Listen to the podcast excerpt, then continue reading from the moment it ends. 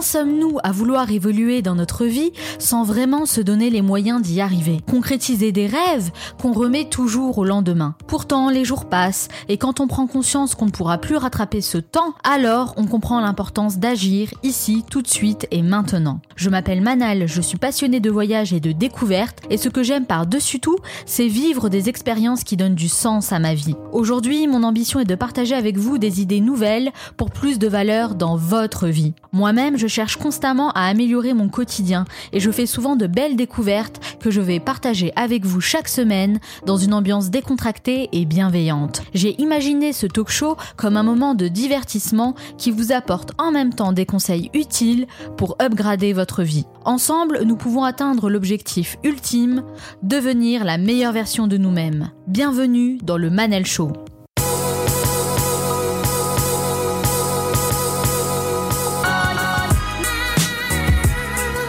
Le Manal Show, c'est votre capsule inspirante pour devenir la meilleure version de vous-même. Chaque semaine, je reçois des invités aux horizons différents et aux parcours inspirants qui partagent leurs conseils et leurs expériences. Pour être certain de recevoir tous les épisodes ainsi que les contenus exclusifs, abonnez-vous directement à ma newsletter sur le manalshow.com. C'est là que tout se passe. Dans cet entretien, je vais à la rencontre d'une personne à l'histoire passionnante Marie Stoclet-Bardon. Après des expériences en France et aux États-Unis, c'est à Paris qu'elle décide d'exprimer ses talents d'entrepreneur en créant avec son mari une pâtisserie haut de gamme, la Meringuet. Le succès est au rendez-vous dès le premier jour. Et c'est parti en crescendo. Une deuxième boutique dans la foulée, l'édition d'un livre de recettes et aujourd'hui le projet de développer le concept à l'étranger. Et tout ça, tenez-vous bien, en l'espace de seulement 3 ans. Qu'est-ce qui fait le succès de la meringuée? Comment on passe d'une idée à un business? Quelles sont les étapes clés pour réussir ce qu'on entreprend tout en gardant un équilibre personnel?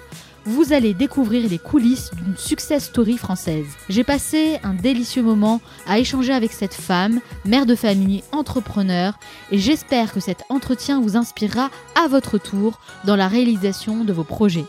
Et comme Michael Jordan a dit, certains veulent que ça arrive, d'autres aimeraient que ça arrive, et quelques-uns font que ça arrive. Cette émission dure 50 minutes et pas une de plus, alors soyez attentifs, faites partie de ceux qui font que ça arrive, passez à l'action. Si vous êtes gourmand, vous allez adorer découvrir son univers et ses créations très originales qui nous promettent un vrai voyage gustatif. Elle a réussi à faire de son talent un véritable métier pour notre plus grand bonheur en cofondant avec son mari La Meringuet, une pâtisserie à Paris qui connaît un succès fulgurant. Avec un parcours très riche, marqué par des études en école de commerce, des voyages aux États-Unis et son statut de mère de famille, cette entrepreneur dans l'âme a fait ses premières armes au sein de grandes enseignes françaises comme la Maison du Chocolat ou encore Fauchon, ce qui lui a permis d'acquérir un certain standing et de connaître les codes de l'univers du luxe. La cerise sur le c'est son attachement au concept du fait maison et à l'expérience qu'elle souhaite faire vivre à tous ses clients. Dans un secteur très concurrentiel, elle arrive à tirer son épingle du jeu en créant une meringue aux allures d'œuvres d'art. Elle a su garder son âme d'enfant, son enthousiasme la motive chaque jour à faire de son rêve une réalité, un état d'esprit que les Japonais appellent Shoshin. C'est dans les bureaux de la Meringuet qu'elle m'accueille pour répondre à mes questions. Marie Stoclet-Bardon, bonjour. Bonjour Manal. Merci d'avoir accepté mon invitation. Je vous en prie, merci d'être là. Alors Marie, pourquoi? Pourquoi vous faites ce que vous faites aujourd'hui? Oula, euh, grande question. Euh, alors je crois que j'avais bu l'entrepreneuriat dans le biberon, puisque mon père avait monté son entreprise et mon mari est fils de vigneron. Donc lui aussi a grandi dans ce milieu-là. Euh, ça, c'est la première raison. Et donc, c'est vrai que à, l'approche de, on va dire, au-delà de 45 ans, euh, après avoir eu tous les deux des carrières dans des entreprises plus ou moins importantes, euh, je pense qu'effectivement, cette liberté que vous apporte l'entrepreneuriat, la passion qui va avec, le fait de faire ses propres choix, nous a tous les deux nous a tous les deux séduits. Euh, et c'est vrai que ça nous avait, ça nous chatouillait quand même depuis un moment, puisque euh, Benoît, mon mari, avait euh, souhaité monter une entreprise au début des années 2000 et finalement le projet avait pas, euh, avait pas, était pas né. Et, puis moi, j'avais monté quand j'étais à Boston une entreprise de cours de cuisine à domicile. Alors vous l'avez compris, je suis un peu monomaniaque de gastronomie.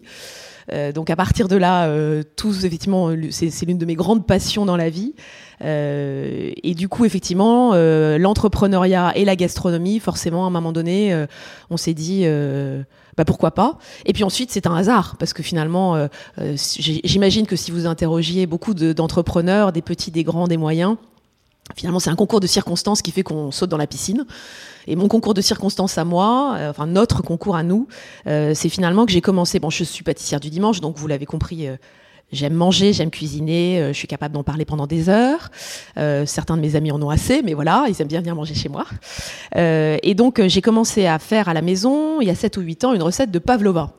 Que j'avais trouvé dans un livre, voilà. Et puis finalement, premier dessert mis sur la table auprès de mes invités, que où là j'avais respecté vraiment la recette. il lèche le plat.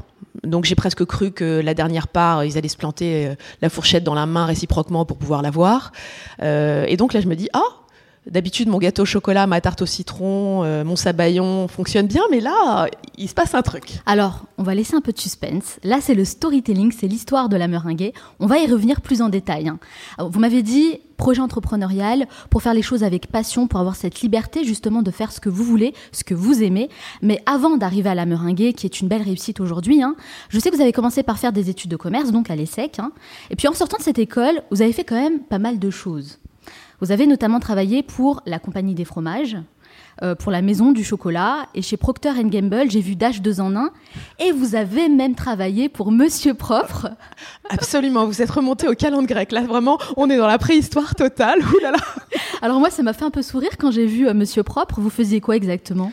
Alors en fait, euh, en sortant de mon école, à l'époque, hein, on remonte il y, a plus de 25 ans, la quand on voulait faire du marketing, en fait, le Graal, c'était de rentrer dans une de ces grosses boîtes américaines. Et donc, euh, effectivement, Procter Gamble, j'avais fait un stage. Euh, donc, j'y rentre sur Dash 2 en 1. Donc, j'étais assistante chef de produit, junior, puis senior, puis effectivement euh, sur sur la marque Monsieur Propre. Donc, en fait, j'avais le job d'un chef de produit, c'est-à-dire. J'en parlais avec moins de passion que la meringue peut-être, maintenant euh, j'ai appris, mon métier. Vraiment, j'ai appris mon métier. J'ai appris à être euh, à la fois extrêmement rigoureuse. Euh, j'ai appris aussi ce que j'ai redécodé plus tard comme étant vraiment les valeurs américaines, c'est-à-dire le pragmatisme.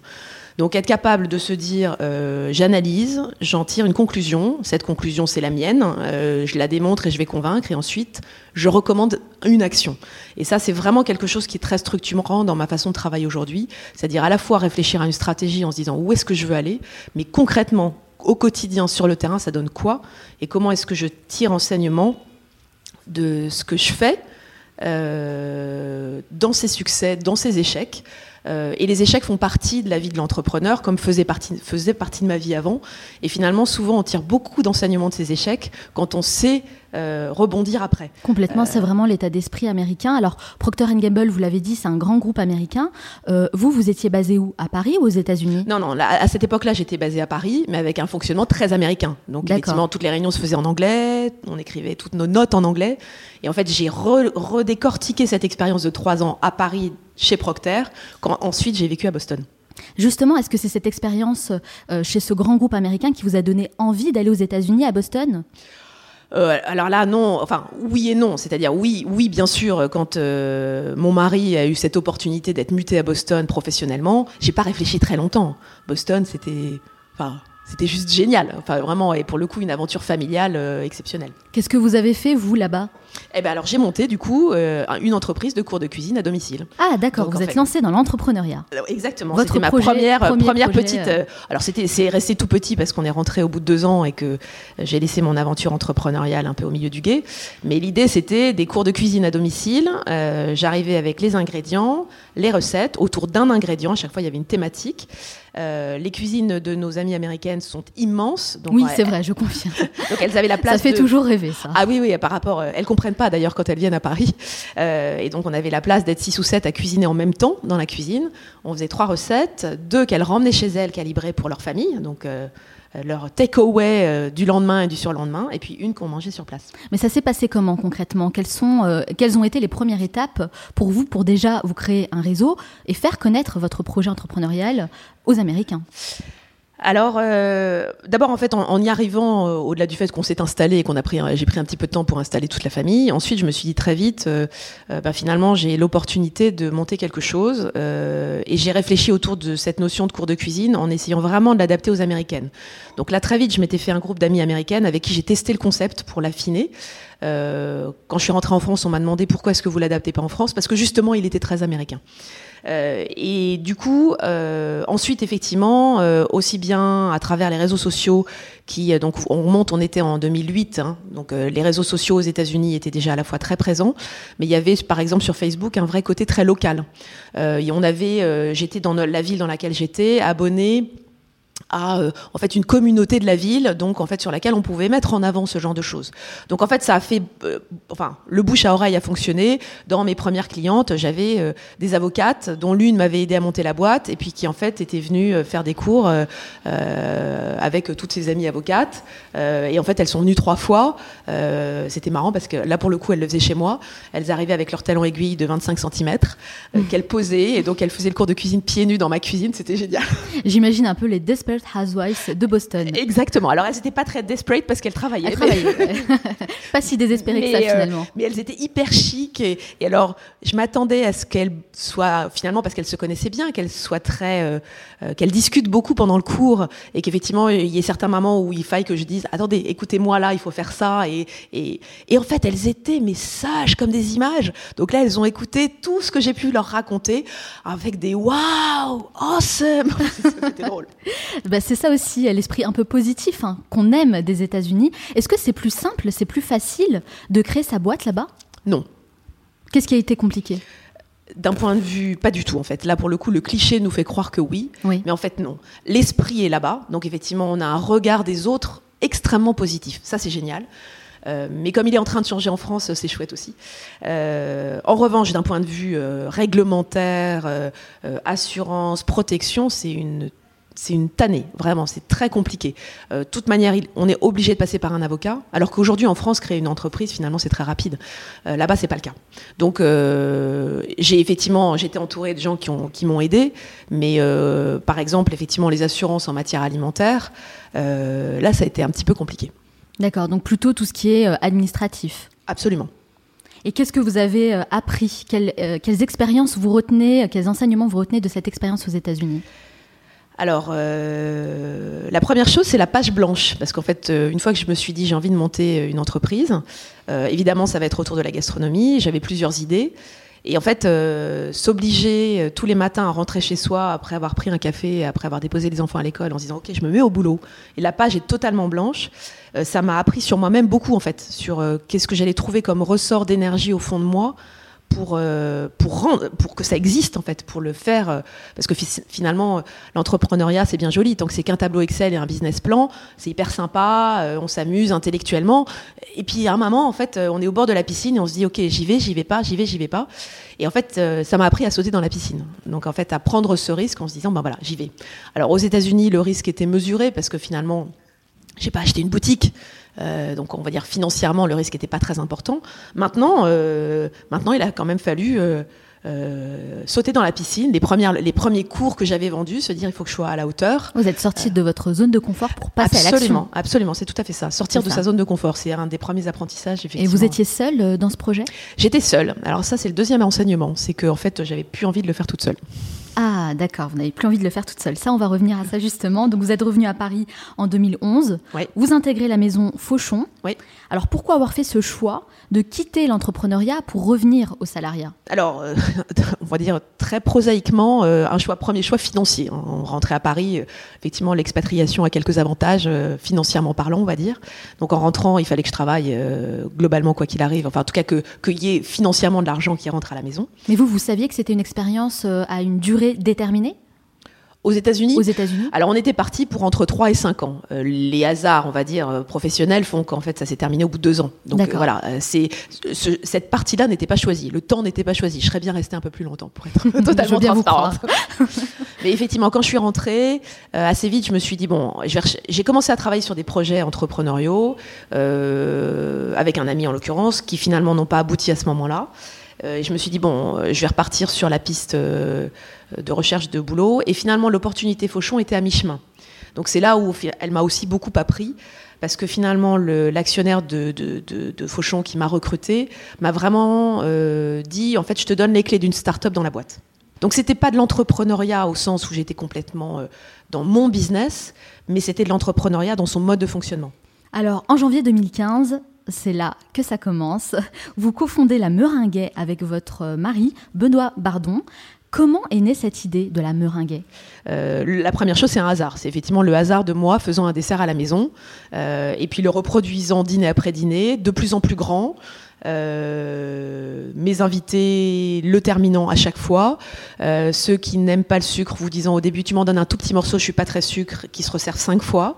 Ah oui, quand même. Euh, et puis effectivement, j'ai commencé à travailler la recette. Donc je me suis dit, en fait, ma première version, elle est très bonne, mais on pourrait faire mieux.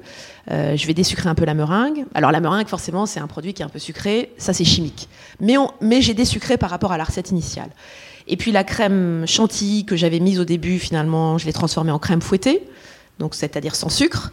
Puis je me suis dit, tiens, je vais y faire infuser des choses. Alors, euh, des zestes de citron vert pour apporter euh, euh, de l'acidulé, ou du thé, ou de la noix de coco. en fait, vous avez essayé de perfectionner votre produit à la manière d'un entrepreneur dans sa propre entreprise, en fait. Absolument. Donc, effectivement, là, j'ai commencé finalement à faire des variations. Donc, au bout du quatrième ou cinquième dîner, sur la table, il y avait trois versions. Euh, où je faisais varier les fruits. Donc là, on est aux prémices en fait de ce qu'a été la meringue euh, à sa naissance. Euh, là, pareil, nos, nos invités léchaient le plat. me disaient c'est vraiment super bon et c'est vrai que notre recette star qui est notre notre pélagie la crème fouettée citron vert framboise et fruits de la passion est née pendant ces dîners là en fait hein. vraiment je l'avais déjà mise au point à ce moment là mais alors Marie comment on fait pour passer d'une idée à la création d'une entreprise? Alors il y a des éléments déclencheurs. Les éléments déclencheurs chez nous, ça a été euh, trois, trois éléments. Euh, d'abord euh, un dîner où effectivement je faisais goûter ces recettes et où nos amis nous ont dit bon écoutez arrêtez de nous les faire goûter et de nous en parler, faites-le. Et si vous le faites, on investira dans votre entreprise. Donc vous avez déjà vu pas mal de soutien dans votre entourage. Absolument. Donc là en fait de la love money qui nous a permis de démarrer. Euh, le deuxième élément déclencheur, ce sont nos associés. Donc trois personnes clés en fait qui nous ont dit oui euh, et qui nous ont permis de sauter dans la piscine. Euh, la première, c'est ma petite cousine Charlotte qui était chef et qui en fait a, nous a aidé à lancer la meringue, à mettre au point le produit avec l'aide aussi d'amis pâtissiers. Euh, donc euh, ça, c'est elle, elle a été clé et elle a été aussi à l'origine d'un certain nombre de nos recettes en fait euh, qu'on propose tous les jours à la Meringuet. La deuxième personne clé, c'est Gilles Marchal, qui est un ami que j'ai rencontré à la Maison du Chocolat, qui était le chef pâtissier de la Maison de, du Bristol, puis directeur de la création à la Maison du Chocolat et qui a ouvert sa propre, pâtisserie à Montmartre maintenant. Et donc il nous a beaucoup aidé et dans la réflexion autour de la meringue, dans l'organisation, dans sa mise en œuvre.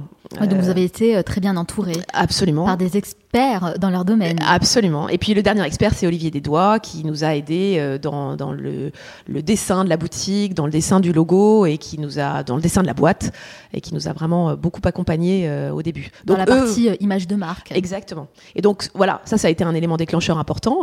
ces trois personnes qui nous ont dit oui. Et le dernier déclencheur, c'est en fait euh, l'emplacement, euh, puisqu'en fait euh, l'emplacement était pas très loin de chez nous, inoccupé depuis deux ans.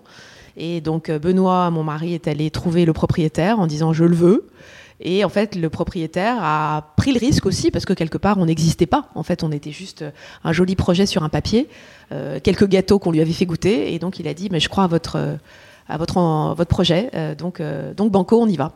Vous avez mis combien de temps à peu près pour euh, passer euh, de cette idée-là justement à la création de la meringue Alors entre les premiers tableaux Excel hein, et puis le premier coup de fil de Benoît me disant j'ai trouvé le nom, ça va s'appeler la meringue. Sachant que les recettes avaient été faites, euh, ça faisait 3-4 ans que je faisais les recettes, mais donc au moment où on s'est dit concrètement on va y aller, et l'ouverture de la première boutique, il s'est passé, il s'est passé 15 mois. 15 mois, donc, euh, un peu plus d'un an, c'était assez rapide. Moi, j'imagine que ça a été un moment euh, formidable quand vous avez euh, trouvé le nom, ouvert la boutique. Ah bah alors dans les anecdotes, la veille au soir, la veille de l'ouverture de la boutique, j'avais eu la bonne idée d'organiser une inauguration la veille de la boutique, ce qui était totalement idiot, parce qu'effectivement. Et pour, la pour quelle raison? Pourquoi c'était pas une bonne idée? Parce qu'en fait, le lendemain, on avait un petit peu de travail et en fait, on était vraiment là pour le coup, on sautait dans la piscine. Là, c'était l'enthousiasme peut-être du début qui a voilà, pris le dessus. bah ouais, exactement. voilà, on se rend pas compte, mais euh, et la veille au soir à 2 h du matin, euh, un de nos amis pâtissiers nous disait euh, mais vous n'êtes pas totalement prêt euh, qu'elle est l'ouverture. Et on a dit écoute non, on y va. Voilà. Euh, on y va, euh, on n'est peut-être pas à 100% prêt, mais, mais personne ne peut être à 100% prêt. Je suis tout à fait d'accord avec cet état d'esprit. Si on attend d'être prêt, mais en fait, on fait jamais rien. Exactement. J'en parle souvent dans le Manal Show, cette, euh, cette problématique du perfectionnisme et de toujours attendre que tout soit nickel. Ça n'arrive pas vraiment, donc euh, il faut sauter le pas en tout cas et se dire que de toute façon, euh, bah, le produit tend à, à être amélioré. Alors, en fait, on est tout à fait d'accord. Ça fait partie des choses que j'ai beaucoup dites à mes équipes marketing à l'époque où j'étais encore euh, Oui. directeur marketing. Euh, parce qu'effectivement, euh, un bon chef de produit, il peut avoir ce défaut-là. De dire, Ouais. non, non, mais c'est pas parfait. Euh, tiens, je vais améliorer ça, je vais améliorer ça. Non, stop. On lance. Et puis on l'améliorera au fur et à mesure. Et je pense que c'est un état d'esprit beaucoup plus intéressant aujourd'hui. Qu'est-ce que vous avez ressenti à ce moment-là? Est-ce que vous étiez un peu stressé? Vous aviez une sorte de pression? Euh, alors je pense que vous pouvez enlever le mot sorte. On avait une pression monumentale. monumentale J'imagine. Cette première journée, euh, on a eu 200 clients premier jour. Ah, c'est vrai? Euh, les c'est gens énorme. effectivement du quartier attendaient en fait. Euh, D'accord, vous avez communiqué au préalable. Non, en fait, on avait mis sur la vitrine que ça allait ouvrir, donc le, le quartier était au courant qu'il allait se passer quelque chose, ils avaient bien vu. Euh, mais 200 clients qui sont venus goûter, donc qui ont plutôt pris des individuels. On n'a pas vendu de beaucoup de grands formats ce jour-là. Mais qui était quand même intéressé. Ah oui. Vous qui- attendiez, vous, à un tel succès dès, dès le premier jour? Non. Puis alors, on, était, on a été évidemment complètement débordés. Donc, euh, Mmh. Et puis 200 clients pour, un, pour une- effectivement une journée en termes de chiffre d'affaires qui n'était pas très très importante. Euh, Aujourd'hui, c'est quelque chose qu'on gère euh, sans aucun, sans aucun problème euh, dans, dans- dans nos journées du samedi. mais on s'attendait pas non à, à décoller aussi vite. En fait, on a sur les deux premiers mois fait deux fois et demi ce qu'on avait prévu Ouais, en termes de chiffre d'affaires. Donc c'est non non, on était, euh, on n'en revenait pas. Est-ce que vous vous souvenez de votre premier client? Euh, alors euh, oui, euh, oui, je crois qu'elle est rentrée à 10h01 dans la boutique qui ouvrait à 10h. Ah d'accord, donc elle était au taquet. Et elle était au taquet et je lui ai dit gardez votre ticket, vous êtes notre première cliente. Et elle a dit alors je me souviens plus de son nom. Là pour le coup vous avez raison, j'aurais dû le- j'aurais dû le noter. mais mais je me souviens qu'elle était fort sympathique et qu'elle m'avait dit je suis fière. Ah, ça fait plaisir. Absolument. Alors la meringuée, c'est un concept assez particulier. Vous proposez à la manière d'éclair de Janie ou de Popelini pour les choux, euh, ce qu'on appelle un monoproduit. On dit aussi euh, pâtisserie monomaniaque, si j'ai bien compris. C'est-à-dire qu'on ne trouve qu'un seul produit dans vos boutiques, qui est la meringue. Qu'est- Qu'est-ce qui vous plaît tant en fait dans cette pâtisserie? Alors d'abord, la meringue est un produit qui a été un peu oublié dans la pâtisserie française. Euh, finalement, qui est l'une des grandes stars de la pâtisserie française et que euh, dans les années 2000, finalement, on trouvait peu euh, chez nos amis grands pâtissiers. C'est un produit extrêmement gourmand qu'on peut décliner de manière très diverse. Et finalement, vous dites monoproduit, oui et non à la fois. Oui, effectivement, à la meringue, on trouve de la meringue. Maintenant, la façon dont on l'a traduit dans notre gâteau star, qui est une pavlova un peu revisitée, fait qu'en fait, elle est différente dans chacune de nos recettes. Et rien à voir entre euh, pélagie, crème fouettée, citron vert, framboise et fruits de la passion, ou euh, la recette de Pâques de cette semaine euh, qui s'appelle Ernestine. Euh, mon deuxième fils ne serait pas content parce qu'il s'appelle Ernest, mais qui s'appelle Ernestine. Donc C'est avec un petit clin d'œil pour lui. c'est un petit clin d'œil. Il m'avait interdit d'utiliser son prénom et je lui ai dit que je passais outre son interdiction. Euh, donc une euh, Ernestine qui est une fine couche de ganache chocolat noir, une crème fouettée à l'orange, des oranges et des oranges sanguines très différents, ou encore euh, la deuxième recette de Pâques, une ganache chocolat lait passion euh, surmontée d'une crème fouettée nature avec des framboises et des mangues. Les trois recettes n'ont rien à voir en termes de goût. Donc c'est pas tout à fait, la- c'est à la fois la meringue, mais différent à chaque fois. Pourquoi je vous ai parlé de ce concept de monoproduit? C'est parce qu'en fait, le secteur de la pâtisserie française, c'est un secteur aujourd'hui qui est très concurrentiel. Et je me disais que peut-être le fait de se spécialiser dans un seul produit, bah, c'est une manière pour vous de vous différencier, de tirer votre épingle du jeu. Bien sûr, vous avez raison, tout à fait. Euh, le deuxième élément, c'est qu'effectivement, euh, nous ne sommes pas, euh, enfin, on est aujourd'hui un petit peu à côté, effectivement, en proposant quelque chose d'un peu différent. Euh, on n'est pas dans la cour des grands. Euh, les grands pâtissiers euh, ont des talents qui sont absolument incroyables. Nous, on est humblement une pâtisserie qui essaie de faire très bien son travail autour de la meringue et de la pavlova. Donc là-dessus, oui, oui, vous avez raison. C'est effectivement une manière de faire quelque chose de différent et qui, semble-t-il, plaît à nos clients. Et puis c'est vrai qu'en termes d'organisation de pâtisserie, ça a aussi un certain nombre d'avantages. Vous avez c'est l'entrepreneur qui parle. Oui. vous avez connu une belle évolution, en tout cas assez rapidement. Euh, ça fonctionne plutôt bien. Hein. Selon vous, qu'est-ce qui fait le succès de la meringue bah justement la gourmandise, euh, la variété. Donc le fait d'avoir une recette nouvelle toutes les semaines. Euh, mhm. Mon plaisir, c'est quand quelqu'un arrive à la boutique le samedi matin en disant c'est quelle est votre recette cette semaine? Et donc finalement, le renouvellement de la curiosité et de la gourmandise est un élément qui en fait euh, qui fait que ça fonctionne. Euh, c'est un petit challenge aussi pour vous chaque semaine en fait. Hein. Ouais, ouais, ouais, ah bah oui, oui. Alors c'est vrai que la première année pour créer euh, les 52 premières recettes, ça a été ça a été un gros challenge. Alors maintenant évidemment, on a dans notre on a 75 recettes dans nos dans nos cahiers. Et comment vous faites pour avoir ces idées? Qu'est-ce qui vous inspire? Alors euh, Charlotte, donc qui, est à l'origine d'une partie de ces recettes, euh, et moi-même euh, qui en ai créé quelques-unes, bah, finalement l'inspiration elle vient des fruits de saison. Donc on a, on va recevoir des fruits, on se dit bah tiens finalement on pourrait les associer avec quoi? Donc de l'abricot, ah bah tiens avec une crème fouettée infusée au romarin, c'est hyper sympa. Est-ce que vous regardez un petit peu les tendances aussi? Bien sûr, euh, dans, les, dans les choses qu'on a essayé un peu tendance, on avait fait une, crème fouettée au thé matcha qui était sympa aussi. Euh, le yuzu, c'est aussi une, euh, un agrume qui est, qui est incroyable. Et donc là, on a eu à Noël une recette avec une crème fouettée au yuzu. Ah, avec, inspiration japonaise. Exactement. Donc en fait, on essaye, finalement, on goûte, on se dit, ben, tiens, avec tel fruit. Donc parfois, on part du fruit en se disant quel va être le parfum de crème fouettée qui va bien le mettre en valeur. Un litchi, par exemple, il faut une crème fouettée qui soit assez douce, assez. Euh, donc on avait fait une crème fouettée avec du avec de la rose pour la Saint-Valentin. Mais euh, les, herbes, euh, les herbes, les thés, les agrumes, le chocolat. Enfin, c'est il y a encore plein de choses qu'on n'a pas essayées. En tout cas, ça donne envie quand on vous écoute. Ça, c'est certain, je commence à avoir faim. Formidable. vous allez pouvoir goûter à la fin de l'interview. Oui, ça, on l'a pas dit aux personnes qui nous écoutent, mais on a des superbes meringues qui nous attendent. C'est ça, un petit peu, hein, les avantages d'interviewer euh, la cofondatrice de la meringue. Absolument. Alors, je le disais euh, dans votre présentation, vous travaillez avec votre mari, Benoît Bardon. Pourquoi avoir choisi d'entreprendre ce projet en couple? Alors, vous m'auriez demandé il y a 3 ou 4 ans, est-ce que vous allez monter un business avec votre mari? Je pense que lui et moi euh, aurions répondu jamais de la vie. Et puis. Qu'est-ce qui a changé depuis? Bah, le hasard des circonstances. Quand en fait, euh, c'est lui qui a finalement euh, été un peu à l'origine de l'impulsion du départ.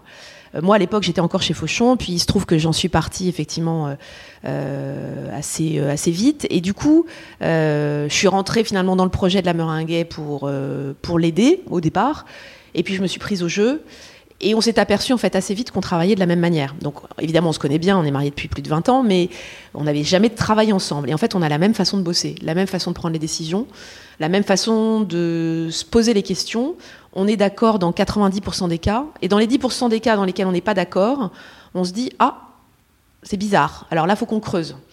Euh, alors on est tous les deux de mauvaise foi, euh, donc on se bouscule, euh, on s'attrape en disant là, là tu vas m'écouter, mais en fait comme il y a une confiance absolue avec aucun soupçon de quelque chose de caché derrière dans les motivations, finalement, même même quand on n'est vraiment pas d'accord et que la passion l'emporte,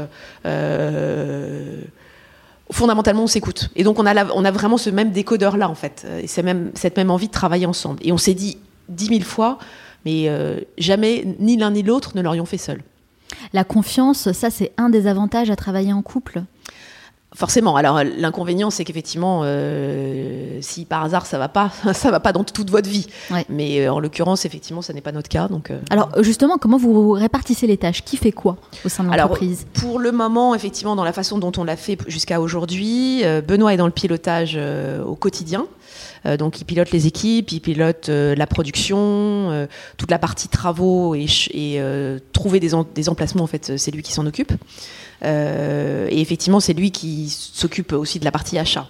Moi, je m'occupe de la partie. Alors, sachant que j'ai un autre job à côté, parce que comme effectivement, comme on l'entreprend en couple, il faut qu'effectivement il y ait un petit peu de de revenus qui rentrent à la maison pour nourrir les trois enfants euh, qui sont adolescents, qui commencent à faire des études. Euh, donc en fait, moi, la meringue, c'est mon deuxième boulot. Euh, et donc moi, je m'occupe de tout ce qui est communication, tout ce qui est plutôt marketing, développement produit, puisque c'était quand même mon, Votre mon cœur de métier. mon cœur de métier à la base. Mmh. je m'occupe de tout ce qui est système d'information, tout ce qui est site internet, digital, réseaux sociaux, voilà. Donc on le disait, ça a l'air de plutôt bien fonctionner aujourd'hui avec votre mari hein, au sein de l'entreprise. Il y a pas mal d'avantages à travailler ensemble, mais quels sont les inconvénients? Alors les inconvénients, c'est à nos enfants qu'il faudrait demander. Euh, ah. Eux vous diront, euh, bon, vous arrêtez de parler de la meringue à table, euh, on en a ras le bol. Mais comme ils n'ont pas leur langue dans leur poche, en général, si par hasard on, a la, on avait l'idée idiote euh, d'en parler cinq minutes pendant le dîner, ils nous reprennent et nous remettent à notre place très très vite. forcément, ça empiète un petit peu dans la vie privée. Ça empiète un petit peu forcément. Notre fils aîné, lui, est rentré dans le projet très vite. Il avait 16 ans quand on a ouvert la première boutique. Ah, et qu'est-ce qu'il fait? Comment il vous aide? Euh, bah, Concrètement, il bosse euh, comme, équipier dans les boutiques. Alors par exemple, ce week-end week de Pâques, bah, il sera à pied d'œuvre je ne sais pas s'il va nous écouter, parce que je crois qu'il n'est pas encore au courant, mais il sera à 7h du matin, rue de Lévis, euh, pour, équipe, pour, enfin, pour, euh, pour bosser, euh, dresser des meringues et servir les clients. Donc en fait, c'est une histoire de famille, la meringue. Absolument, absolument. Et les deux autres, effectivement, s'ils n'y travaillent pas forcément aussi régulièrement que le premier, mais nous ont donné un gros coup de main à Noël.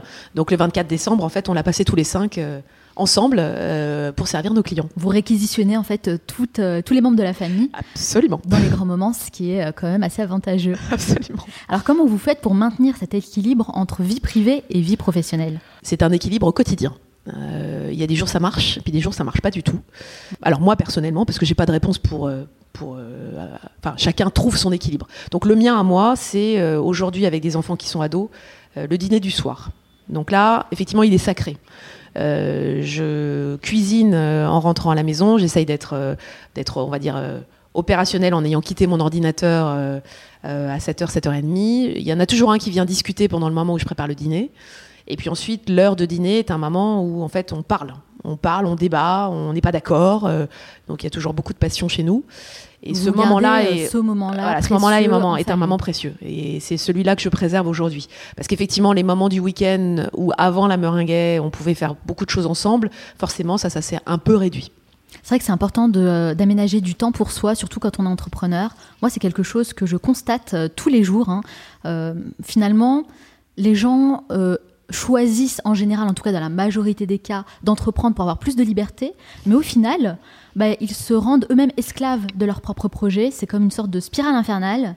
Et donc ça, c'est vraiment un message important à faire passer. Gardez du temps pour vous et pour votre famille. Alors en fait, vous avez tout à fait raison. On est entrepreneur en se disant on est libre. Donc en fait, on est intellectuellement libre. Dans les faits, on n'utilise pas beaucoup cette liberté. Maintenant, vous avez tout à fait raison. On travaille 60 heures par semaine. Euh, donc euh, les moments de liberté, ils sont au-delà des 60 heures. Mais bon, c'est comme ça. En tout cas, il faut les trouver, il faut essayer euh, d'aménager son emploi du temps de sorte à trouver ce moment-là. C'est possible quand on s'y oblige, voilà, en fait c'est vital. C'est-à-dire pour et pour ma famille et puis mon, deuxième moteur c'est aussi mes amis. Donc euh, les dîners avec des copains c'est quelque chose que pour le, sur lesquels je ne mettrai une croix pour rien au monde. Comme je l'ai dit au début hein, de l'entretien, vous avez fait l'essai qui est une grande école de commerce. La majorité des personnes que je reçois et qui ont fait cette école de commerce me disent que euh, pour reprendre une expression célèbre, c'est de la poudre de perlimpinpin.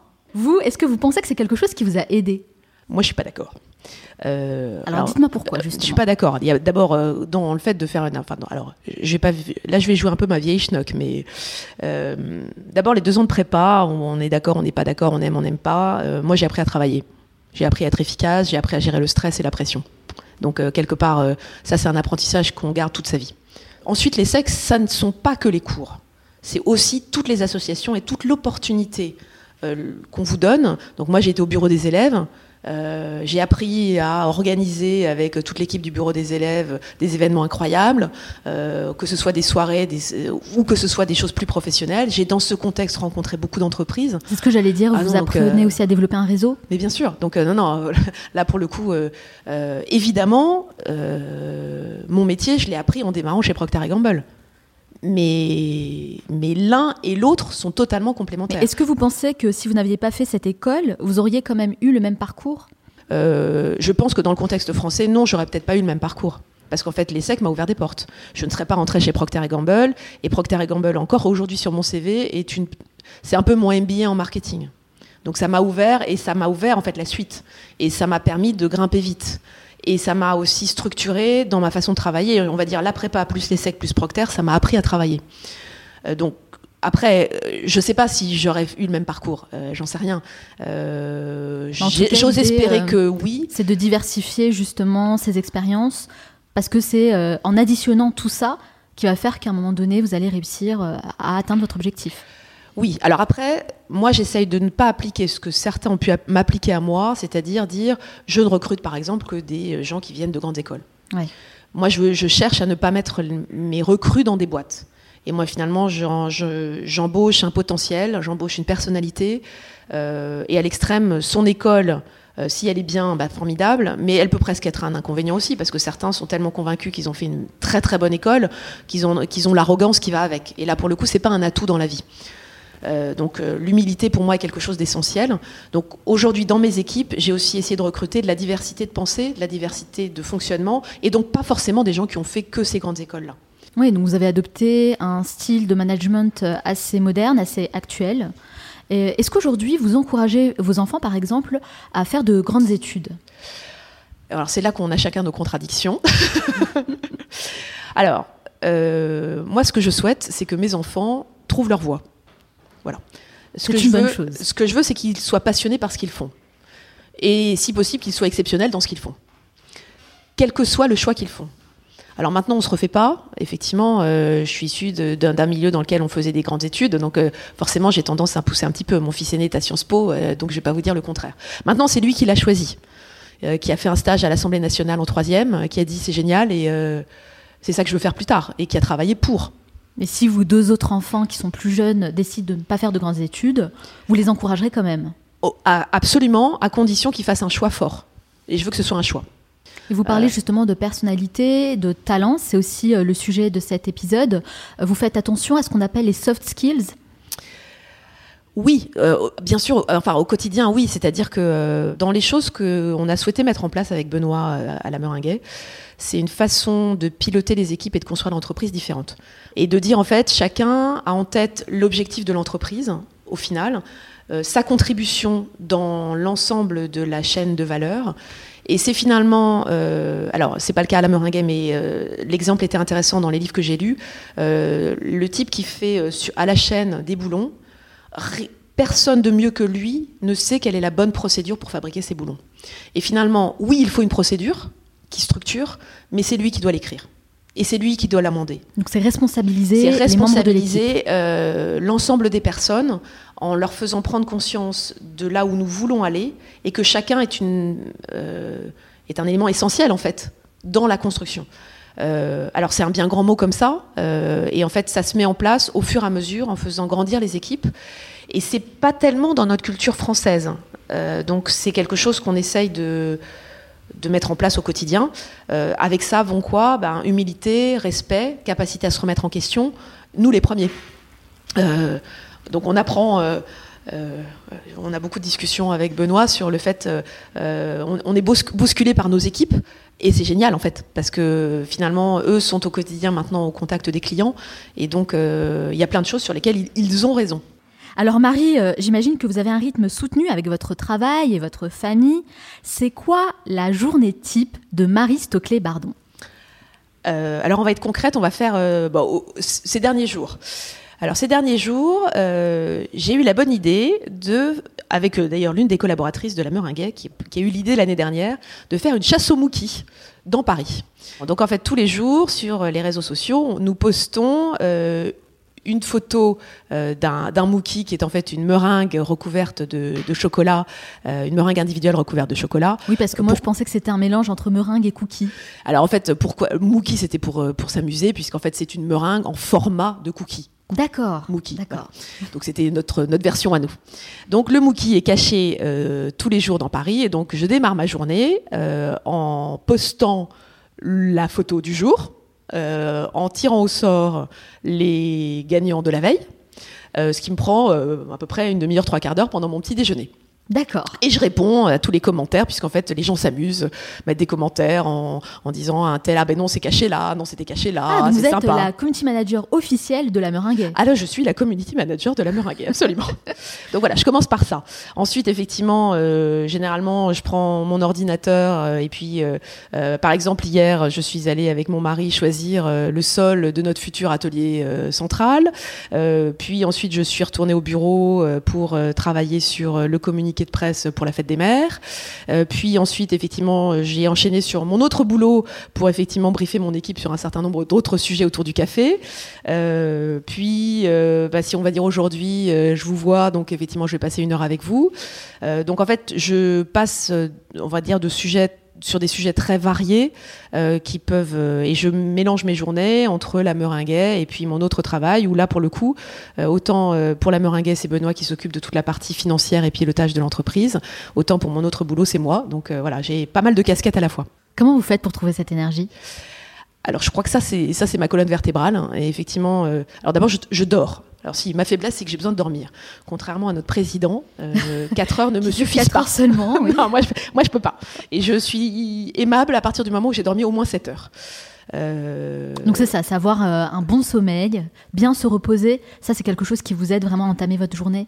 Absolument. Et puis après ça, euh, je pense que je suis une optimiste indécrottable. Mm. Et donc j'ai une. euh, D'ailleurs, de temps en temps, mon mari dit mais tu, tu- c'est pas possible. C'est génial, tu vois que le positif, mais il y a quand même des moments, faut voir ce qui va pas. Est-ce que vous faites des choses justement pour cultiver cet état d'esprit positif? Parce que c'est pas toujours facile, j'imagine. Alors, le- le- les deux ans aux États-Unis m'ont beaucoup entretenu là-dessus. Euh, je pense que j'ai une chance incroyable dans la vie. Et je me souviens d'une interview sur une radio en, en octobre 2008, au moment où tout s'effondrait aux États-Unis, d'un homme qui disait en gros, j'ai tout perdu, ma femme s'est tirée, je me suis fait prendre ma maison, euh, mais c'est pas grave, je vais m'en remettre. Et la phrase de je vais m'en remettre est tellement américaine Mm. que finalement là c'est quelque chose euh, qui, vous voyez, je vous le raconte là, ça m'a beaucoup marqué. Et euh, oui, l'optimisme au quotidien, se dire je vois tout ce qu'il y a de positif, et ensuite je me connais, je suis très émo, enfin très sensible, on va dire. Donc euh, les choses me touchent énormément, que ce soit des commentaires de clients qui pourraient être moins positifs que d'habitude, ou des commentaires de, de nos équipes, ou des choses qui se sont passées. Euh, et je sais qu'effectivement, je vais les digérer et en sortir un enseignement positif. Je me connais, je sais que je vais être pas bien pendant 24 heures ou 48 heures si c'est grave, ou une semaine, mais qu'au final, on sortira quelque chose de positif. Et c'est vrai que ces questionnements-là, euh, même les moments où on est un peu moins... Il faut que, en fait, dans la sinusoïde de l'entrepreneur, euh, qui a des bonnes et des mauvaises nouvelles qui rythment son aventure, parce que c'est notre quotidien, il faut arriver à se réjouir des bonnes nouvelles, peut-être un peu moins, pour moins aller profond quand il y en a des mauvaises, pour qu'en fait l'amplitude de la sinusoïde se réduise. Et là, et c'est là qu'on n'est pas mauvais, parce qu'en fait on, on tire des enseignements des deux côtés. Ça me rappelle un entretien que j'ai eu avec Arnaud Collery, qui est Chief Happiness Officer, et on parlait de l'état d'esprit au Danemark. Et justement, il m'expliquait que les Danois ont complètement cet état d'esprit. Alors peut-être que c'est un peu euh, extrême hein, pour nous Français, mais quand euh, ils sont face à un succès, ils vont le célébrer, mais pas tant que ça finalement pour passer directement à autre chose et peut-être euh, être dans le juste équilibre, tempérer et pouvoir garder le contrôle de leurs émotions. Bah, je pense qu'ils ont assez raison en fait. Je pense Mm. qu'ils ont assez raison. Et effectivement, arriver à gérer, euh, euh, arriver à gérer cette amplitude, c'est important. Arriver à gérer effectivement l'apprentissage sur les échecs, c'est important. Euh, et, regard, et garder toujours un regard positif en fait. Euh, donc vous parliez d'énergie, je pense qu'effectivement on Ouais, est sur, ça, euh, très on est sur un truc important. Cultiver euh, un état d'esprit positif, ça c'est l'une des clés du succès pour tout ce qu'on entreprend d'ailleurs dans la vie. hein. Et ne pas jouer nos petites françaises et arrêter de râler. Ah oui. Complètement d'accord avec vous, Marie. Alors, on l'a vu, vous avez acquis euh, beaucoup d'expérience et la meringue connaît un vrai succès. Mais aujourd'hui, avec le recul, est-ce qu'il y a une chose que vous feriez différemment? Je suis fondamentalement une paresseuse. hein, Vous allez peut-être pas le croire, mais Ah non, là vraiment, j'ai du mal à y croire. bah, fondamentalement, je suis une paresseuse. Comme quoi Euh, comme quoi, et donc en fait, euh, de temps en temps, je procrastine, et donc euh, il y a des fois sur lesquels, il y, a- il y a des sujets sur lesquels je me dis, là, j'ai procrastiné, et j'aurais dû taper dans la butte. Euh, sur certains sujets, dans, en prospection pour aller chercher des clients complémentaires, ou euh, voilà, ça ce sont, sont des choses. euh, et là, il faut juste effectivement se, se donner des coups de pied dans les fesses. Ouais, c'est avec le recul, on se dit j'aurais dû me bouger un peu plus, quoi. Euh, voilà, de temps en temps, je me dis ça, ouais. mais vous y croyez pas, mais Non, je, pas je vous dis. J'ai du mal à y croire, en tout cas. C'est vrai que avec euh, bah, le topo que vous nous avez présenté, moi j'ai l'impression que vous êtes quand même quelqu'un d'assez productif et proactif aussi. Alors j'essaye, parce qu'effectivement, euh, je, je suis- en fait, les vrais paresseux, ils se bougent pour ne pas avoir à faire plus tard dans l'urgence. En fait, je pense que c'est ça. Vous voyez où dans 10 ans? Euh, dans dix ans, euh, hum, eh ben, écoutez, j'espère que la Meringuée aura fait des petits, euh, aura un certain nombre de magasins. Euh, en France et peut-être à l'international, Mhm. euh, qu'on Il aura y a une des pays comme ça qui vous donnent envie Les États-Unis, par exemple? Ah bah si oui, forcément. euh, si vous me proposez d'aller ouvrir à Manhattan ou à Brooklyn, euh, je dirais pas forcément non. Après ça, faut y aller en- humblement aussi parce que les États-Unis sont un pays différent et avec un fonctionnement euh, dans les magasins qui est lui aussi différent. Après, effectivement, dans les choses, euh, dans dans les choses que j'aime aujourd'hui, on est euh, lauréat du réseau Entreprendre. Et c'est vrai que dans, dans 10 ans, j'aimerais bien euh, avoir l'expérience qui fait que je puisse accompagner des plus jeunes. Voilà, par exemple. Ça, ça serait euh, le mentoring, quelque chose qui me, plairait beaucoup. Alors Marie, j'aime bien donner des conseils pour les gens qui nous écoutent, des conseils concrets. Et donc, selon vous, pour vous, pour créer la meringuée, vous avez utilisé votre talent, c'est vrai, votre savoir-faire, mais ce n'est pas suffisant hein, pour en faire un métier. Pour vous, quels sont les trois ingrédients nécessaires pour transformer un talent en un véritable business? Alors, un, la passion. La passion, Alors, je serais presque tentée de dire un, la passion, deux, la passion, trois, la passion. Mais je vais pas faire ça. Euh, en donc, tout cas, le message est bien passé. euh, oui, donc un, C'est- la, passion. est très importante. Ouais. Euh, deux, euh, la structure euh, pour organiser les choses, parce que finalement, faut faut aborder les choses en découpant l'objectif énorme global en petits morceaux qui sont réalisables. C'est définir un objectif euh, assez grand à long terme et le découper en petits objectifs à court terme. Atteignables. La stratégie des petits pas. Exactement. Et puis troisièmement, ne pas avoir peur. Parce qu'en fait, euh, forcément, l'entrepreneuriat, on prend des risques. Euh, Il y a des mamans autour de vous, on va vous dire vous êtes fou. Et si vous les écoutez, vous le ferez pas. Donc en fait, oui, oui, il faut être fou. Donc si j'ai bien euh, compris, premier conseil, passion qui va, donc vous l'avez dit, avec engagement. Deuxième conseil, c'est d'avoir une certaine structure en définissant des objectifs atteignables, mesurables. Et enfin, passer à l'action, ne pas avoir peur, au contraire, utiliser cette, euh, cette peur, je dirais, comme un moteur pour avancer. C'est bien, j'ai bien récapitulé les trois conseils Vous êtes parfaite. Bon bah, c'est super. Alors Marie, j'ai un rituel à la fin de chaque interview où je pose une série de questions rafales. Le but c'est de répondre le plus spontanément possible pour mieux vous connaître. Ça dure 1 minute 30. Est-ce que vous êtes prête? Oui, je vais essayer d'être moins bavarde alors. C'est parti. Quelle est la première chose que vous faites en vous levant le matin? Je prends ma douche. Quelle est la personne que vous admirez le plus? Euh, mon mari. Quel est le dernier livre que vous avez lu? Millennium, euh, le dernier opus. Quel métier vous rêviez de faire étant enfant Bonne question. Hum, archéologue. Quelle est votre plus grande peur Qu'il arrive quelque chose à mes enfants. Quelle est la chose dont vous êtes le plus fier Mes enfants. En dehors de la meringue, quelle est votre pâtisserie préférée Le sabayon de fruits rouges. Quel est l'animal qui vous représente le mieux J'aime bien les chats. Est-ce que ça me représente Quelle application utilisez-vous le plus Facebook et Instagram. Quel est l'endroit où vous aimez aller pour vous ressourcer La Dordogne et la Touraine. Quel est votre film ou documentaire préféré? Out of Africa. Quelle est la chose à laquelle vous croyez et que les autres considèrent comme une folie? L'entrepreneuriat. Quelle est la mauvaise habitude dont vous aimeriez vous débarrasser? Proca- procrastiner. Quel a été le moment le plus marquant de votre vie? J'hésite entre euh, mon mariage ou la naissance d'un de mes trois enfants. Selon vos proches, quelle est votre plus grande qualité? Euh, je suis optimiste. Et selon vous, quel est votre plus grand défaut Alors selon mon mari, c'est d'être bordélique. Selon moi, c'est de procrastiner une fois de plus. Quelle est la dernière chose que vous faites avant de dormir Je lis. Merci Marie Stoclet-Bardon d'avoir répondu à toutes mes questions. Si on veut en savoir davantage sur vous et sur ce que vous faites, où peut-on vous retrouver Alors sur notre site internet euh, www.lameringuet.com, sur les réseaux sociaux, donc Facebook et Instagram. Euh, Et vous avez aussi deux boutiques hein, si on veut goûter vos magnifiques meringues. Absolument. Donc la première est 21 rue de Lévis dans le 17e à Paris, la deuxième 41 rue du Cherche-Midi. Et effectivement, euh, nous attendons tous les gourmands euh, en ce week-end de Pâques qui arrive. Ah bah oui, c'est vrai que ça tombe bien, c'est Pâques. Alors on peut en profiter pour goûter bah, les, euh, les nouvelles spécialités. Hein. Alors oui, oui, les recettes que j'ai pu évoquer tout à l'heure, notre recette de Pâques emblématique avec une qui s'appelle Ernestine, donc avec une fine couche de ganache chocolat noir, une crème fouettée à l'orange, des oranges et des oranges sanguines. En tout cas, ça donne envie. Et puis il y a aussi le livre de recettes.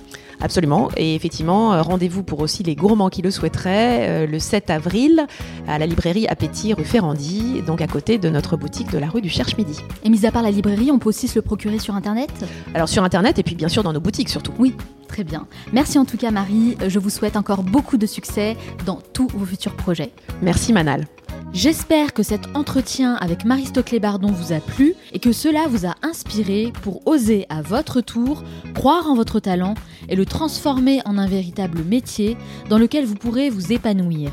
Et surtout, n'oubliez pas, ne restez pas passif, passez à l'action. Si vous appréciez le Manal Show et que vous souhaitez m'aider concrètement, vous pouvez le faire dès maintenant en vous abonnant directement sur votre plateforme préférée. Et si comme moi vous utilisez Apple Podcast, n'oubliez pas de laisser 5 étoiles, ça m'aide beaucoup à faire connaître cette émission. Et bien sûr, si vous pensez que cet épisode pourrait intéresser l'un de vos proches, n'hésitez surtout pas à le partager avec lui. Merci pour votre soutien. Nous, on se retrouve la semaine prochaine pour un nouvel épisode. Ciao